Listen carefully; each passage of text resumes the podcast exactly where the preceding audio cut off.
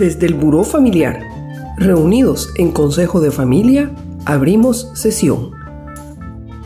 Fernando Nogales, un referente en la construcción de la disciplina y en la formación de empresas familiares.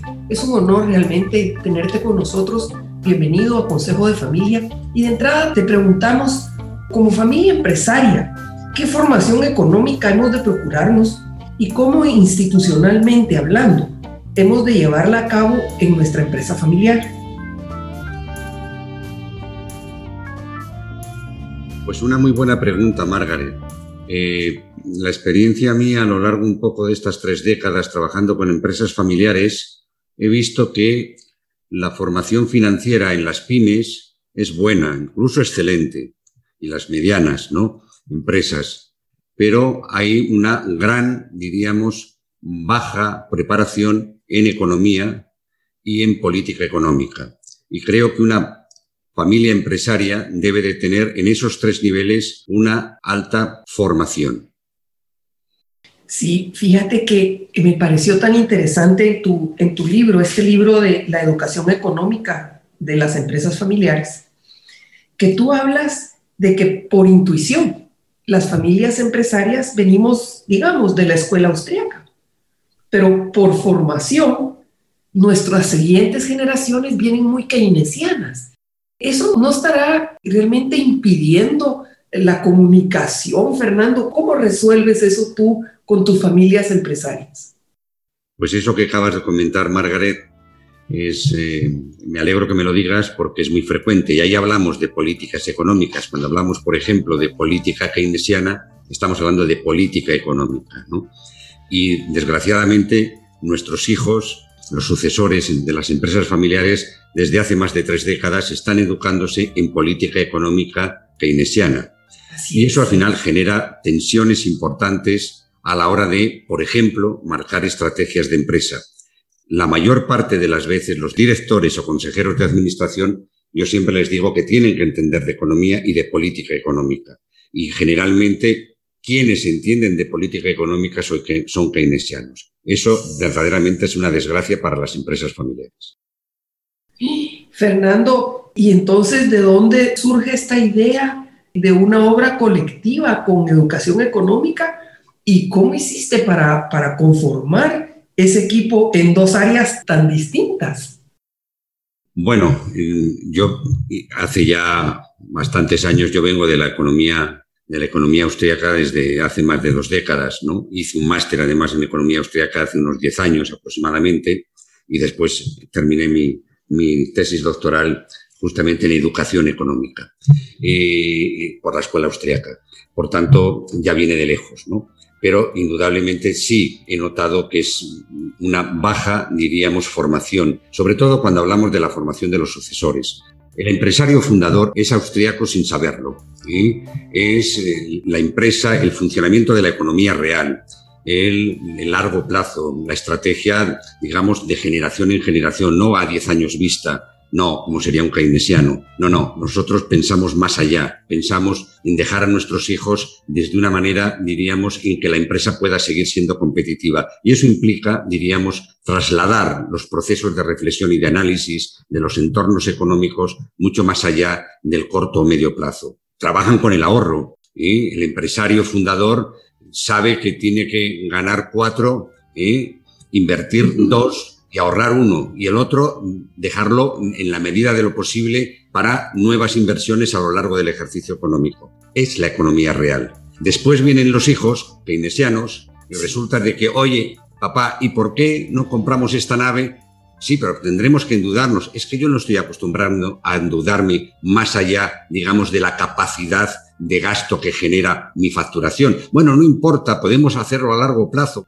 Y hay disponibilidad, porque como tú dices, en, en las épocas de abundancia, los bancos están encantados eh, llamándote a tu puerta, ¿verdad? Claro, claro.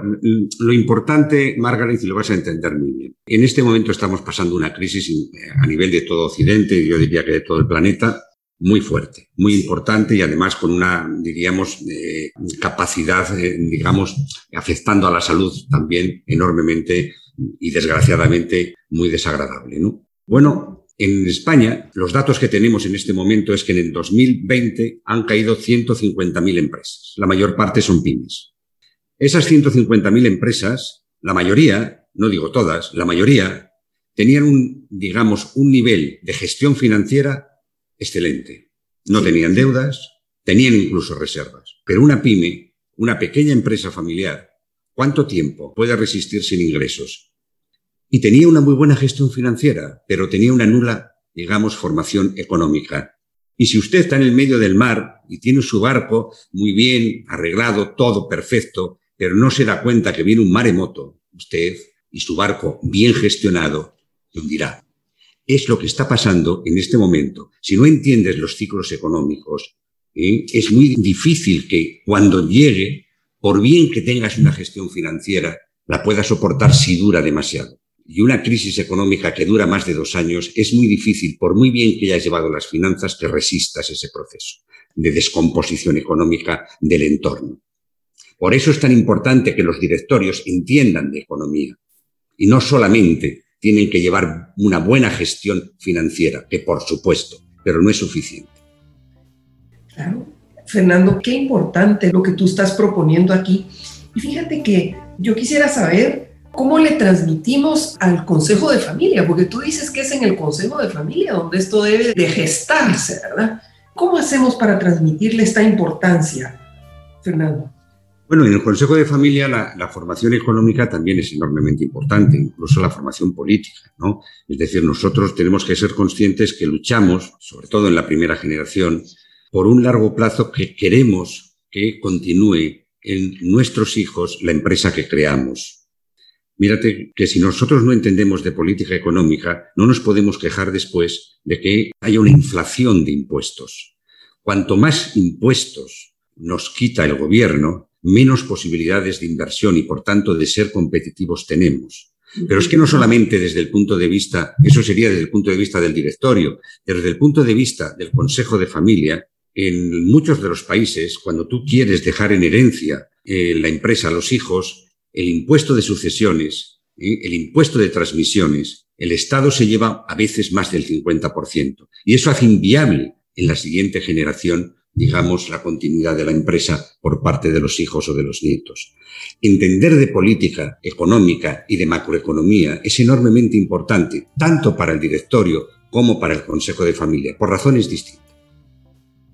Sí, y fíjate que ahora con este tema de la pandemia, valdría la pena hacer este análisis de qué lado estamos, de los que vamos a cobrar la pandemia o de los que la vamos a pagar, porque los paquetes de financiamiento, el dinero ha estado en el círculo, ¿verdad? Ha estado circulando, pero alguien tiene que pagarlo. ¿Cómo saber de qué lado estás, Fernando?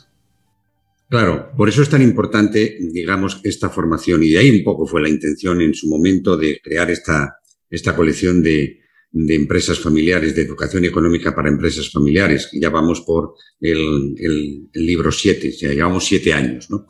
Eh, ¿Por qué? Pues porque la formación económica, la formación política, eh, si no la entendemos bien y solamente entendemos formación financiera, nos, van a nos vamos a encontrar con problemas muy serios en el proceso de transmisión de la formación.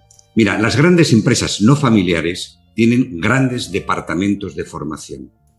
Qué casualidad que las empresas familiares no tengan departamento de formación en estos tres ámbitos para los familiares.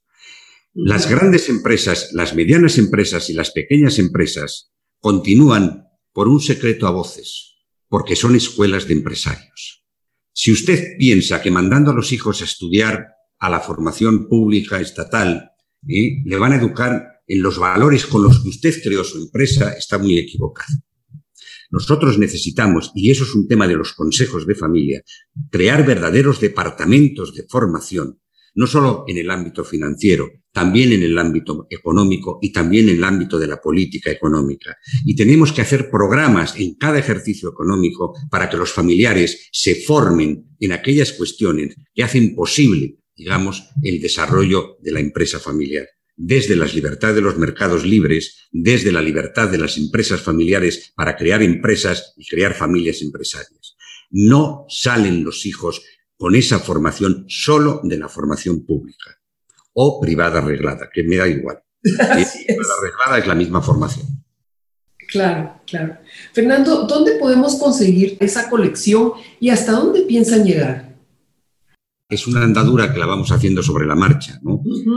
La colección eh, es Unión Editorial en España, pero también está en Argentina y también está en Colombia. Y además, bueno, tenemos librerías en toda Hispanoamérica. ¿eh? Es decir, en México, por supuesto, en Chile. Eh, los libros se encuentran incluso en Estados Unidos. ¿no? Y vamos haciendo, digamos, en función de las temáticas que creemos de mayor actualidad. El último libro que ha salido, ha salido hace un mes de la colección, es La gestión de los patrimonios en las familias empresarias es enormemente importante en un momento de globalización, es enormemente importante en un momento, diríamos, de crisis económica, en un momento en algunos países de gran inflación. Esto es fundamental, ¿eh? entender, digamos, la gestión de los patrimonios familiares. Y nosotros procuramos que en esta colección, pues, tocar en alguna medida estos temas de economía, de macroeconomía y de política económica.